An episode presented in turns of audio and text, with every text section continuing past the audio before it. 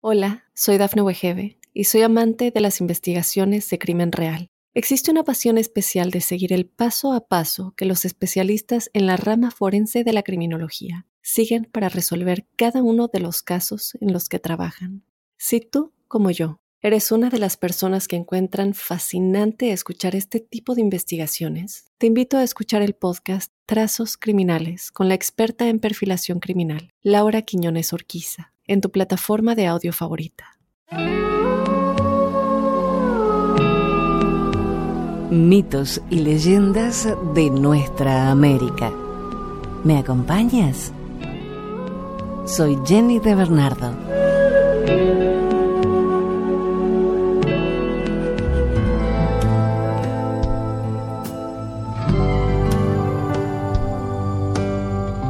Los misquitos son un grupo étnico indígena de Centroamérica cuyo idioma nativo pertenece a la familia de lenguas misumalpas, que hacen parte del grupo Lenmichi de las lenguas macrochibchas.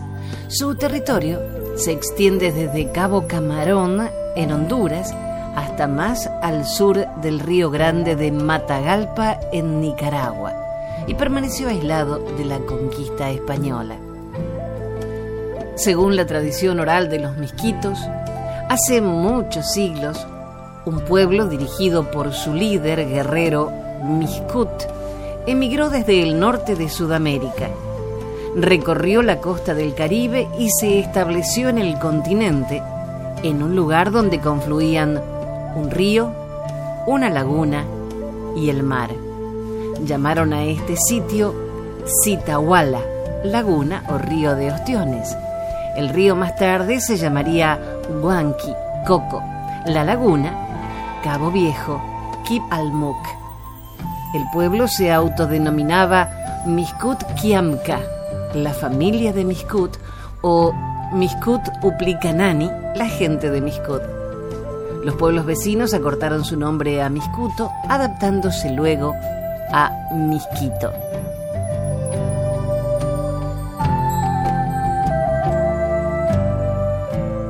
La desaparición de Whis Whis, una leyenda misquita. Un día, dos hombres de la población de Whis Whis decidieron ir de cacería. Se internaron en la montaña y cuando iban persiguiendo a un venado, oyeron a alguien que los llamaba por sus nombres y luego pronunciaba las palabras dar, dar.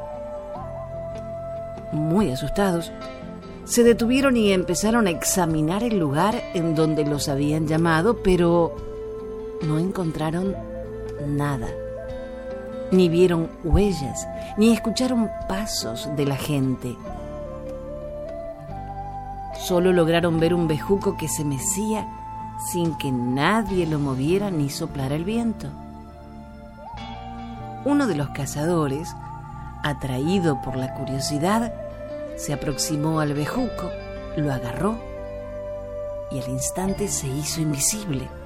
El otro, asustado ante la desaparición de su amigo, quiso huir, pero escuchó una voz que le dijo, No te corras, toca tú también al bejuco. Y como la curiosidad era más fuerte que el miedo, así lo hizo. Y de inmediato se hizo también invisible. De esta manera, descubrieron que al tocar el misterioso bejuco, se hacían invisibles y al soltarlo, se volvían visibles. Regocijados ante este hallazgo, dijeron, ahora podemos cazar animales sin problemas. Claro, dijo el otro, nos haremos invisibles y los animales no nos podrán ver. Ese día cazaron dos venados y decidieron regresar a Wiswis llevando consigo varios pedazos del misterioso bejuco. Cuando llegaron al pueblo, la gente corrió asustada porque no veían a los hombres que cargaban los venados. Al ver eso, los cazadores soltaron los bejucos y se hicieron visibles para que se detuviera la gente que iba huyendo al monte, muerta de miedo. Los habitantes de Wiswis, conocedores del poder del bejuco Dar, planearon cómo utilizarlo contra su malvado gobernador Ivina. Vamos a buscar Dar para hacernos invisibles cuando llegue Ivina con sus hombres a cobrarnos el tributo, decidieron. Así nos burlaremos de él y no le pagaremos más tributos. No había pasado mucho tiempo cuando llegó a Wiswis el tirano Ivina con sus hombres, pero se sorprendieron al ver que toda la gente había desaparecido. Entonces el tirano dijo enojado, huyeron al monte para no pagar el tributo, pero ya verán. Y decidió buscarlos hasta encontrarlos.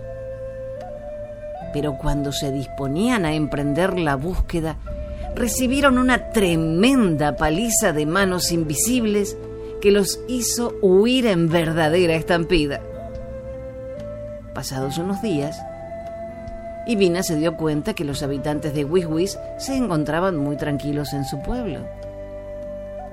Comprendiendo que había sido burlado, planeó castigarlos. De esta manera, Ivina y sus secuaces trataron de sorprenderlos para conocer el secreto de cómo hacerse invisibles.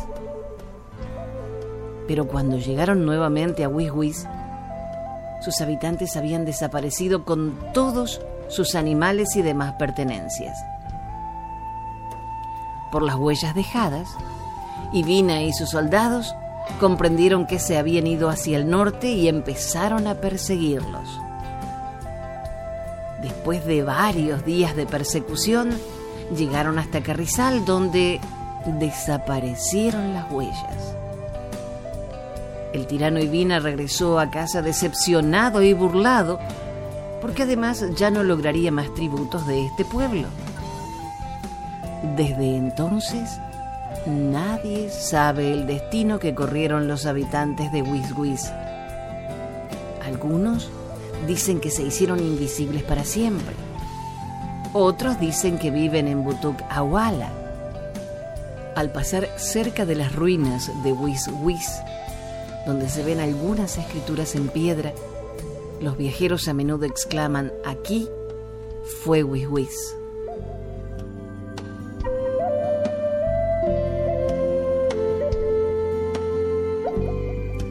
De cuentos misquitos de Abelino Scott. Misquitu Kisika Nani, 1989.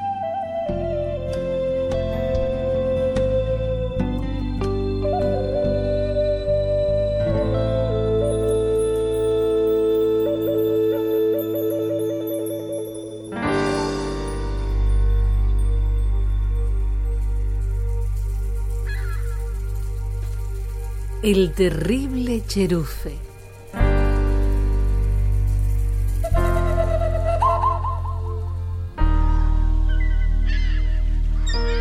Esta historia comienza con la desgracia de una joven mapuche que fue vendida como esposa a un brujo viejo y sucio, cuya barba maloliente le colgaba sobre su vientre enorme.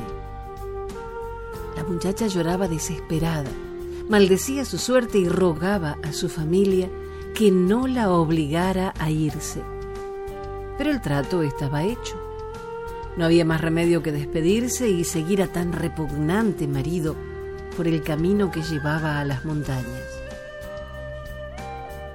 Ya habían dejado atrás su ruca cuando la muchacha hizo el último intento por salvarse.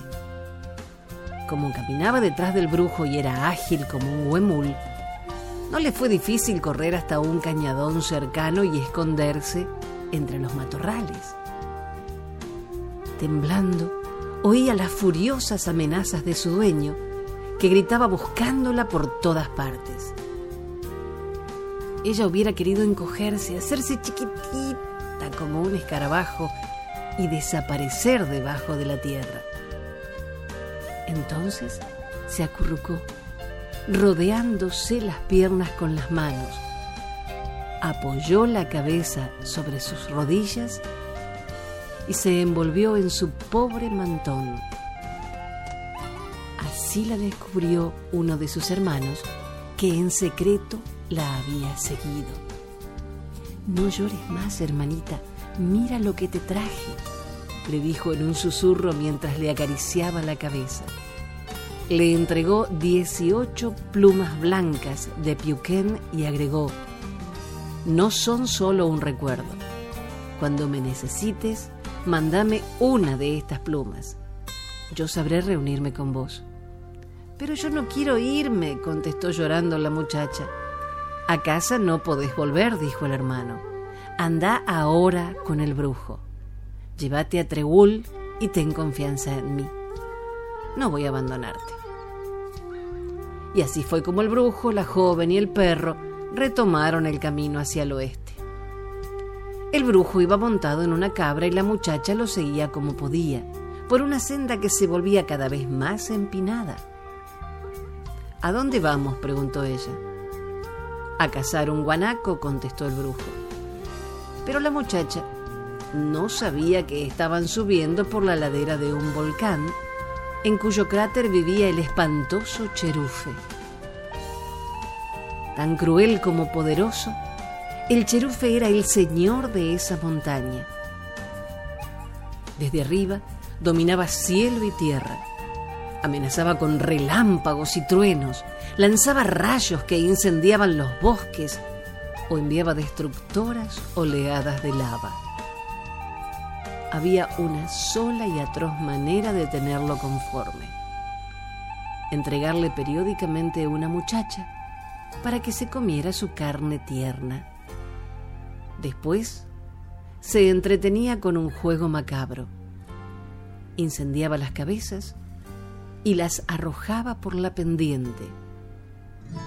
Así llegaban al pie de la montaña, donde la gente del valle recibía espantada esa confirmación terrible. Cuando ya estaban muy alto, el brujo dijo a su esposa, Descansa un poco que ya vuelvo. Y fue a entrevistarse con el cherufe. Pero la muchacha lo siguió silenciosa y lo escuchó tramitar el nuevo acuerdo. El brujo recibiría enormes poderes a cambio de su joven y hermosa mujer. Entonces, la muchacha llamó a Tregul y le entregó una de las 18 plumas de Piuquén. Rápido, rápido, le dijo susurrando, que no sé si me salvo. Y el perro tomó delicadamente la pluma entre los dientes y se fue corriendo montaña abajo como una pequeña piedra que rodara, como una mancha más en el paisaje. Más rápido de lo que puede creerse, el hermano estuvo junto a la prisionera. Ella le contó precipitadamente lo que había oído y el joven decidió seguir al brujo. Cuando se encaminaba seguido de su perro hacia la que supuso la cueva del Cherufe, vio que la custodiaba un Nahuel alerta. Pero Treul supo tomar al puma por sorpresa y lo dejó fuera de combate. Libre el paso, el muchacho pudo acercarse al lugar de la entrevista. Escondido detrás de unas rocas, se asomó a la gruta en donde negociaban los dos monstruos sentados entre los restos de las muchachas muertas. Entonces el muchacho se retiró rápidamente para sorprender al brujo que ya se despedía. Dejó que montado en su cabra bajara unos metros en dirección a donde había dejado a su hermana. Y cuando pasó bajo su escondite, empujó sobre él enormes rocas que lo sepultaron. Entonces retrocedió para buscar al cherufe y lo enfrentó con su cuchillo. Entonces el señor del volcán atacó con sus armas. Los relámpagos iluminaron el cielo, la montaña tembló y se abrió en enormes grietas. Al borde de una de ellas gesticulaba enfurecido el cherufe, cuando, en un instante, perdió el equilibrio y su cuerpo de gigante cayó al precipicio, hundiéndose para siempre entre las rocas. Buscando un camino entre las grietas, las rocas partidas y el polvo, bajaron la montaña los dos hermanos y una corte de muchachas liberadas. Todos los mapuches del valle los esperaban y no hubo quien no vivara al salvador de las muchachas, al pacificador de la montaña, que llevaba en su vincha como una corona nevada las 18 plumas blancas de Piuquén.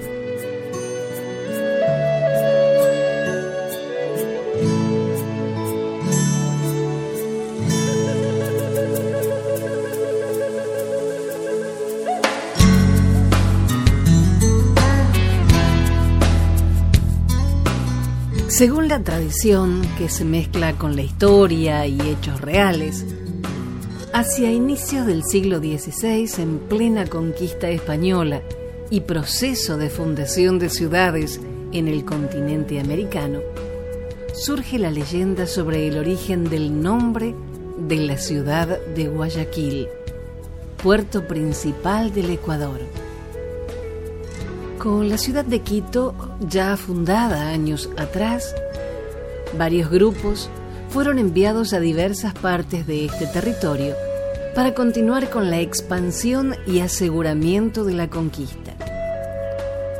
Uno de estos grupos llega a la zona que era habitada por tribus de indómitos guerreros, quienes siempre supusieron ser difíciles de conquistar.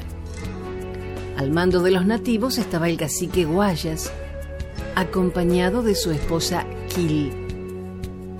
Tras meses de resistencia, finalmente son derrotados y apresados con algunos de sus seguidores.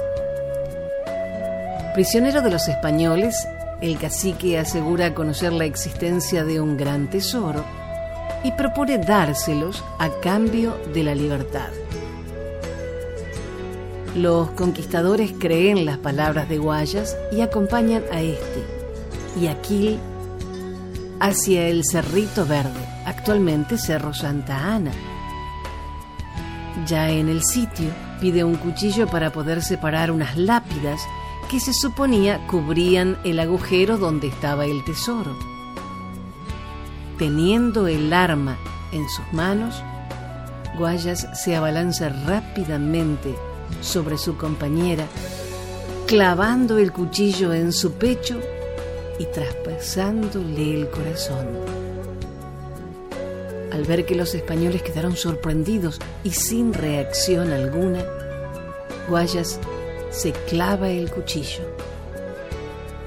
Mientras agonizaba, y según la narración legendaria, Guayas llegó a mencionar estas palabras.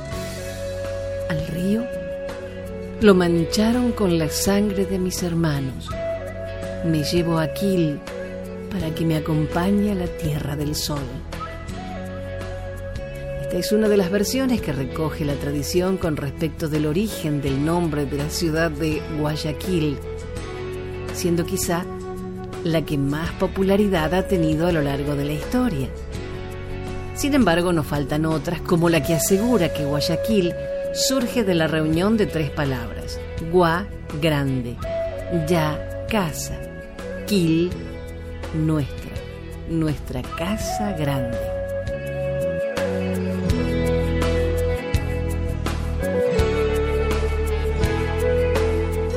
Extraído de Ilustra Leyendas.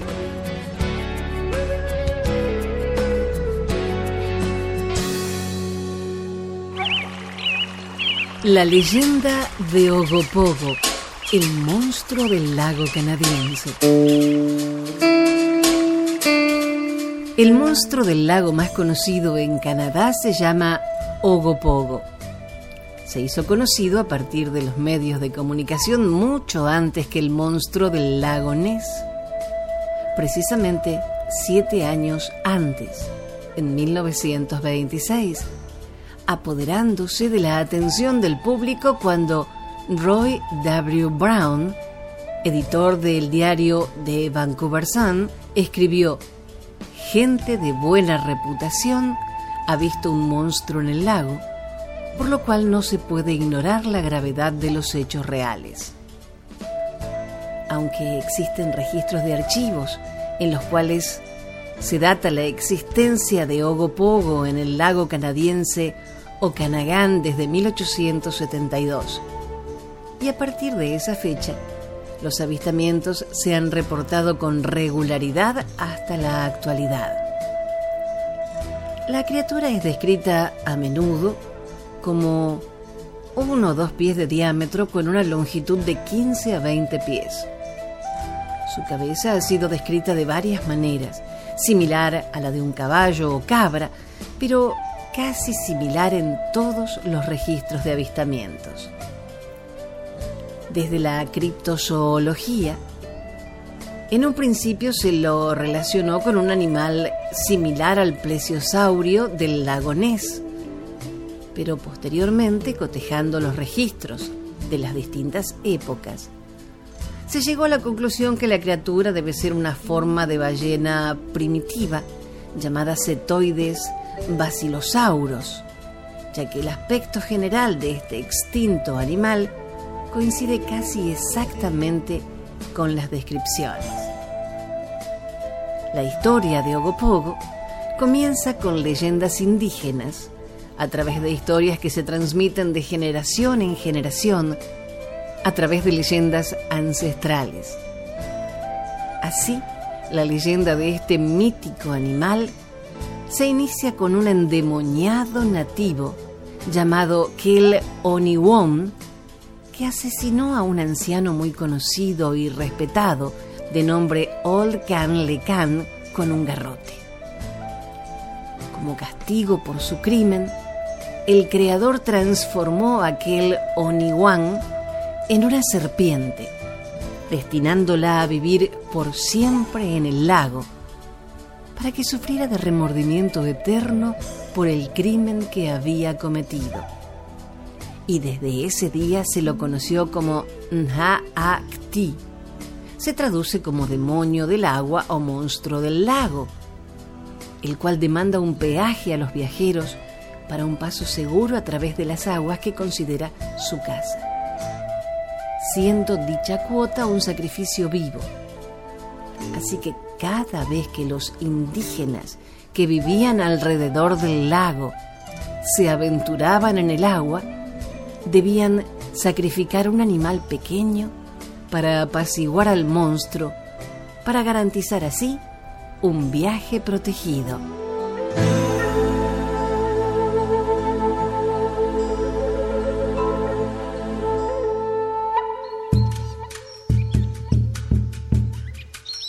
La leyenda de la candileja nació en Colombia hace muchos años se dice que es una gran bola de fuego dividida en tres hachones o luminarias, con brazos como tentáculos que largan chispas de un rojo furioso y produce ruidos ensordecedores y macabros.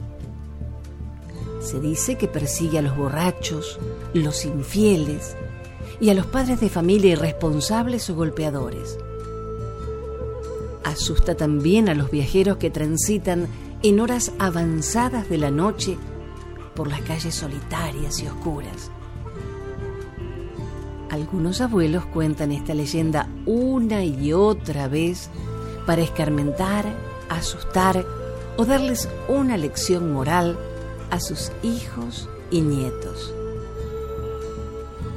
Se dice que hace muchísimos años existió una anciana buena y pacífica que tenía dos nietos, a quienes les permitía demasiado, tolerando, consintiéndolos y festejando hasta las más extrañas ocurrencias, groserías y locuras. Las descabelladas ocurrencias de estos niños llegaron hasta exigirle a la viejita que hiciera el papel de una mula de carga. La ensillaron y luego la montaron sobre su espalda los dos al mismo tiempo y anduvieron por toda la casa provocándole la muerte. Al llegar al purgatorio, San Pedro le llamó la atención por su falta de rigidez en la educación de sus dos nietos y la condenó a pagar sus culpas en este mundo, entre tres llamaradas de fuego que representan el alma de la anciana y la de sus dos nietos. La luz de la candileja es confundida con la de las huacas, que son espíritus en forma de luces que guían a la gente hacia antiguos tesoros escondidos hace miles de años por los indígenas. Y cuando la gente los encuentra, les causa la muerte. Pero sin embargo se dice que la luz de la candileja es de un rojo muy fuerte y la de las huacas es amarilla. Para ahuyentar a la candileja, las personas deben hacerle frente con machetes, palos, hachas o gritándole groserías, acusándola de alcahueta o mala abuela. Generalmente le gusta aparecer en casas abandonadas o solitarias y en los ríos crecidos.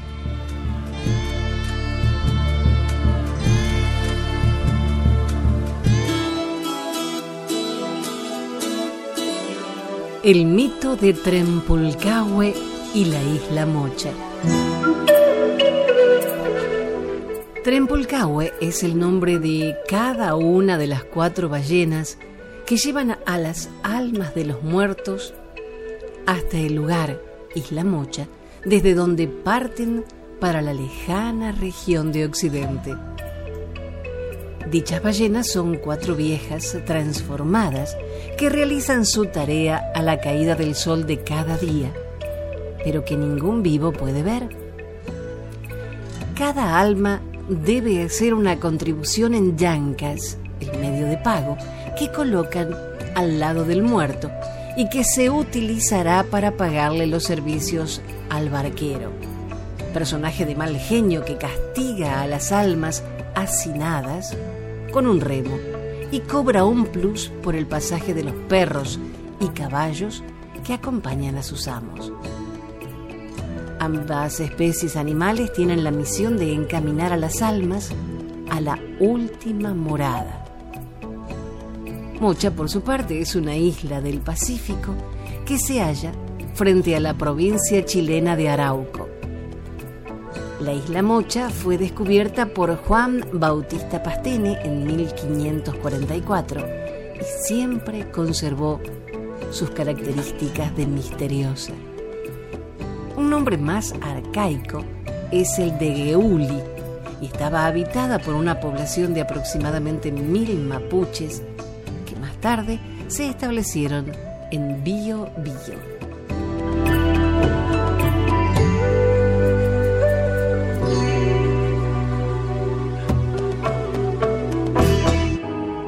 Un escritor y humorista alemán, la memoria es el único paraíso del que no podemos ser expulsados.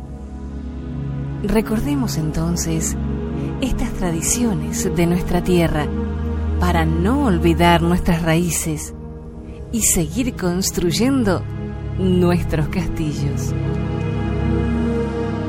Gracias por la compañía. Soy Jenny de Bernardo.